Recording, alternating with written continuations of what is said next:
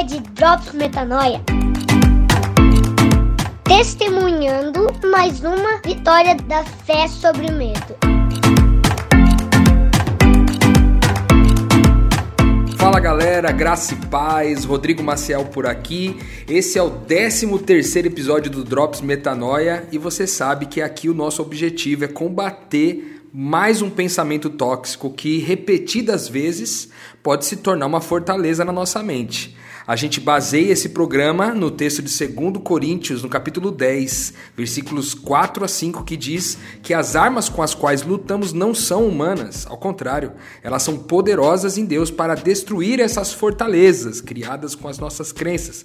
E nós destruímos argumentos e toda pretensão que se levanta contra o conhecimento de Deus, contra a fé, e levamos cativo todo pensamento para torná-lo obediente a Cristo. É esse texto que fundamenta aqui o Drops Metanoia. O pensamento tóxico que nós vamos combater hoje é: ninguém vai me querer gordo. Esse pensamento tem várias outras variações e todas as variações possíveis cabe numa inadequação com a aparência. Ora pode ser por ser gordo, ora pode ser por ser magro, ou pode ser por não ter as características físicas que são mais aceitas numa determinada sociedade, numa determinada comunidade, enfim, qualquer característica física que te incomoda em você mesmo e faz você acreditar que as pessoas não vão te querer porque você não atende um padrão estético, um padrão de beleza. Eu queria começar contando para você que esse é um pensamento muito comum para mim. Quem me conhece sabe que eu sou um pouquinho gordinho. E eu me lembro de ter passado toda a minha adolescência é, pensando isso daí. Nossa, quantas vezes eu fui zoado por ser gordinho, cara. Naquela época, é, os meninos estavam aprendendo né, a flertar e a namorar, e, e para mim tudo parecia que era muito mais difícil.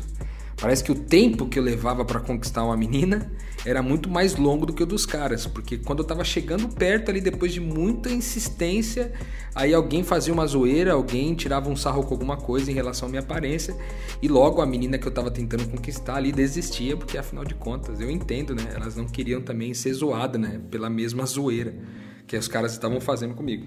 Mas a real é que aquele ciclo, ele se repetiu várias vezes, né? Eu me lembro de ter de pensar assim que se eu não encontrasse uma forma de ser mais atraente, eu terminaria sozinho. Porque ninguém ia me querer gordo, que é o pensamento de hoje, né? Então o que, que foi a minha estratégia? A minha estratégia foi me tornar o cara legal, me tornar o cara gente boa, inteligente, o mais inteligente, o mais próspero da turma, ou talvez o que tivesse o potencial de ser o mais próspero. E eu não conquistaria então as meninas pelo meu corpo, pela minha aparência, mas pela minha mente. A real é que deu certo, ainda na adolescência deu certo. Mas a verdade é que de oprimido eu saí para opressor, né? Porque quando eu vi que o negócio funcionava, eu comecei a traçar umas metas assim de pegar e conquistar as meninas mais incríveis, assim, as mais bonitas.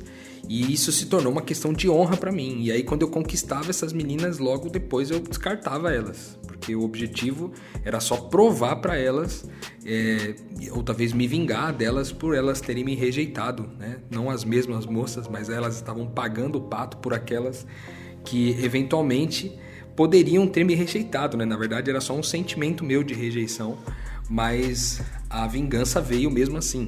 Isso durou até o final da minha adolescência, né? Quando uma mulher maravilhosa entrou na minha vida e mudou a minha história a partir dali. Mas por que, que eu estou te contando essa história? Porque talvez você seja como eu, naquela época, na adolescência. Talvez você seja uma menina que está se sentindo rejeitada por esse ou qualquer outro aspecto do seu corpo, ou um menino. Talvez você não goste dos seus lábios, ou talvez você não goste dos seus seios, talvez você não goste dos seus olhos, do seu cabelo, talvez você não goste da cor da tua pele, talvez você não goste das, das suas pernas ou do seu bumbum, talvez você é, esteja sendo um oprimido prestes a se tornar um opressor, assim como eu fiz durante alguns anos da minha adolescência ali. Eu não sei. O fato é que muitos de nós né, estamos descontentes ali com o nosso corpo e o motivo é a suposta rejeição que isso produz. Antes da gente entrar nos drops propriamente ditos, eu queria sugerir algumas reflexões com você aqui do ponto de vista lógico. Apenas algumas perguntas para você pensar aí. Por exemplo, uma mulher magra nunca vai se sentir rejeitada? Uma mulher bonita assim nos padrões da sociedade, será que ela nunca vai passar pelo sentimento de ser rejeitada? Será que ela nunca vai experimentar algo do tipo? Eu, por exemplo, tenho algumas amigas que são influenciadoras digitais que têm os padrões estéticos mais desejados e esperados pela sociedade e elas sofrem muito com rejeição é, de pessoas que começam a se relacionar com elas e logo depois terminam ou trocam ou traem é, por alguma razão. Uma outra pergunta é: o que, que você faria se você tivesse um corpo lindo e uma aparência adequada ao modelo social, à expectativa social? Será que você, de oprimida hoje, você viraria opressora? Será que você entraria ali no Tinder ou entraria ali no, nos aplicativos de relacionamento e seria daquelas pessoas que, a partir da aparência, seduziria o maior número de homens possível? Será que você seduziria é, homens que atenderiam os seus interesses é, de desejos que você tem, de características específicas que você também tem? Ou seja, aquilo que antes você questionava, que era as pessoas não estão me escolhendo porque eu sou gordinha. Ok, mas será que depois que você ficar magra, você não ia fazer a mesma coisa? E se você se tornar o mais bonito ou a mais bonita de todas as pessoas que estão à sua volta? Será que sempre você será a mais bonita de todos os lugares? Ou será que sempre haverá uma pessoa mais bonita que você? Ou, no mínimo, alguém que tem uma beleza diferente de você? Talvez você acredite que algumas pessoas podem se aproximar de você caso você seja mais bonita, mas a pergunta é: será que depois que elas se aproximaram de você, ela também não vai encontrar alguém mais bonita? Já que o crivo dela de escolha de alguém para caminhar junto, para andar de mãos dadas, de ser o parceiro da vida, foi por causa da beleza, será que não vai ter uma outra pessoa com uma outra beleza diferente? Ou com mais bonito do que você em algum aspecto e não vai vir e essa pessoa também vai deixar você por conta disso? E aqui vai o primeiro drops, tá em Provérbios 31:30 que diz que a beleza é enganosa e a formosura é passageira. Então apenas a mulher, e aqui a gente pode colocar o homem também que teme ao Senhor serão elogiados de verdade. Então, meu querido, minha querida, não confie na beleza, porque ela é enganosa. Hoje parece que você conquistou tudo porque você é bela, mas amanhã será que aquele que escolheu você por ser bela não encontrará alguém melhor? A beleza definitivamente não é algo confiável. Ainda em Provérbios tem uma outra orientação que diz para a gente não cobiçar a beleza e nem uma vez alcançada essa beleza, deixar ser seduzido por ela. Isso aí está lá em Provérbios, no capítulo 6, versículo 25 porque a beleza tem esse poder né, de gerar em nós cobiça. Né? Quando a gente muitas vezes quer ser tão bonito quanto alguém, a gente está cobiçando isso e isso vai trazer para o nosso coração uma inclinação para ser seduzido por nós mesmos. E isso vai ser um grande risco da gente ganhar, cair nessa beleza enganosa, essa formosura passageira, que no texto anterior de Provérbios 31, 30 a gente viu também. É tão pesado isso que lá em Ezequiel, no capítulo 28, versículo 17, o texto diz assim a respeito de Satanás. Ele diz assim, ó: "Seu coração tornou-se orgulhoso por causa da sua beleza, e você corrompeu a sua sabedoria por causa do seu esplendor." Por isso eu atirei você à terra e fiz de você um espetáculo para os reis. Pensa, cara, o orgulho nasceu no coração de Satanás por causa da cobiça e da sedução pela sua própria beleza.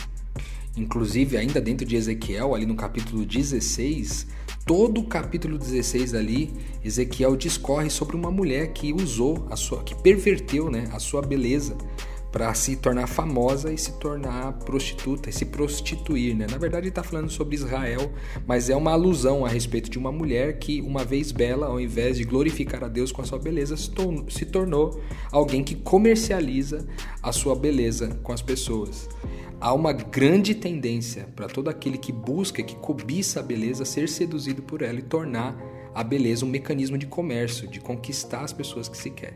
Outro Drops é uma combinação de dois textos, Isaías 53, 2 e Salmos 45, 2. Porque em Salmos diz que ele era o mais formoso de todos os homens. Só que em Isaías 53 ele vai dizer que ele era como um broto tenro e uma raiz saída de uma terra seca, que não havia beleza nele é, ou majestade que nos fizesse atraídos, né? Ou aparência que nos fizesse desejá-lo, ou seja, a beleza de Jesus não era para atração ou desejo, mas a beleza de Jesus era para que a gente glorificasse a Deus, né? como diz o próprio texto de Salmos, né? para que a graça fosse encontrada nos nossos lábios e, e Deus pudesse abençoar o mundo através de nós e apesar de nós. E eu quero finalizar com o último Drops, com um texto que está em Salmo 139, versículos de 13 a 18. Eu não vou ler ele por completo aqui porque é um texto longo, mas o texto diz basicamente que Deus fez você no íntimo do seu ser, teceu você no ventre da sua mãe e ao concluir isso, ele chamou de especial, admirável e maravilhosa.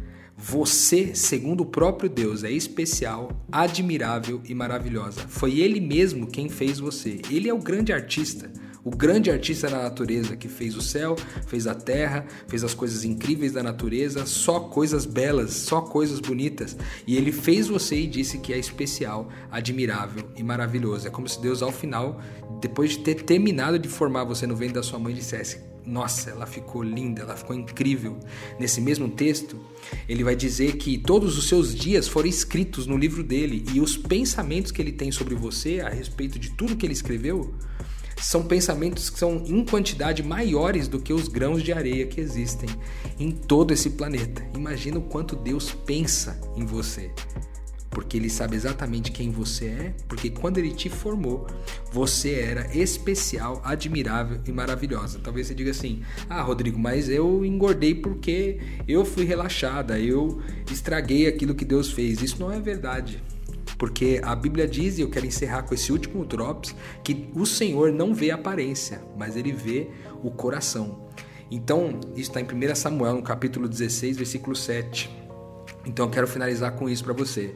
A sua beleza não deve ser pautada no que a sociedade diz para você, mas a sua beleza deve ser pautada no que Deus disse a seu respeito. Ele falou: é especial, é admirável e é maravilhosa. Creia no que Deus disse, né? Não pense, tipo, ah, cara, ninguém vai me querer se eu for gordo, ninguém vai me querer se eu for feia, ninguém vai me querer se eu fizer isso e aquilo. Cara, não queira ser quisto por conta de fatores de aparência. Amanhã, porque a beleza é enganosa, ela vai se provar como extremamente traiçoeira e todos esses problemas que nós citamos por aqui podem te pegar de surpresa. Então aqui vai mais um drops para você que tinha esse pensamento tóxico e agora tem drops suficientes para combater isso. Acorda, vai pro espelho e diz: Deus disse que eu sou especial, admirável e maravilhosa, e é nisso que eu creio. Um abraço.